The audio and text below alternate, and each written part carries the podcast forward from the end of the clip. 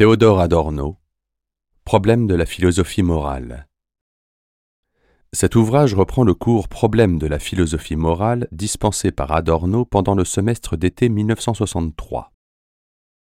Il y engage une explication serrée avec l'approche kantienne de la liberté, en considérant ce que l'on peut sauver des décombres de la philosophie morale sans abandonner celle-ci à sa dilution dans la culture.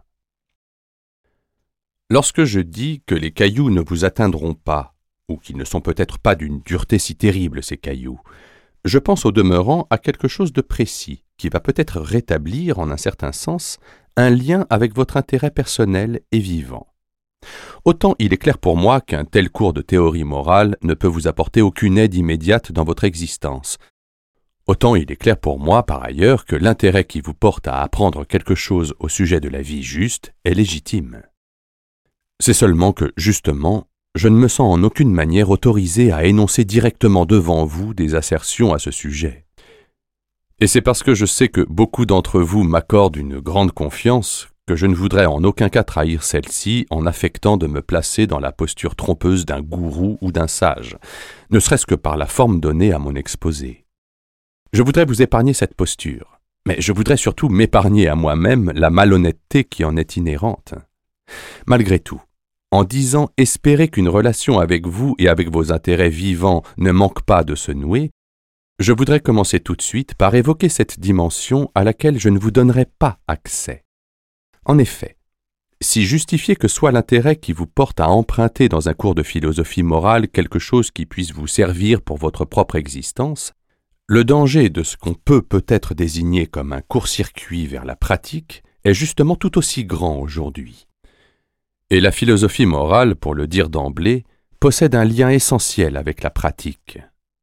Dans la structure des disciplines philosophiques, la philosophie morale est aussi appelée philosophie pratique, et l'œuvre majeure de Kant consacrée à la philosophie morale porte le titre de Critique de la raison pratique. Du reste, je vous signale au passage que le concept de pratique ne doit pas être confondu ici avec la notion corrompue qu'il est devenu lorsqu'on parle par exemple aujourd'hui d'un esprit pratique, c'est-à-dire de quelqu'un qui sait comment appréhender les choses avec adresse et mener sa vie adroitement.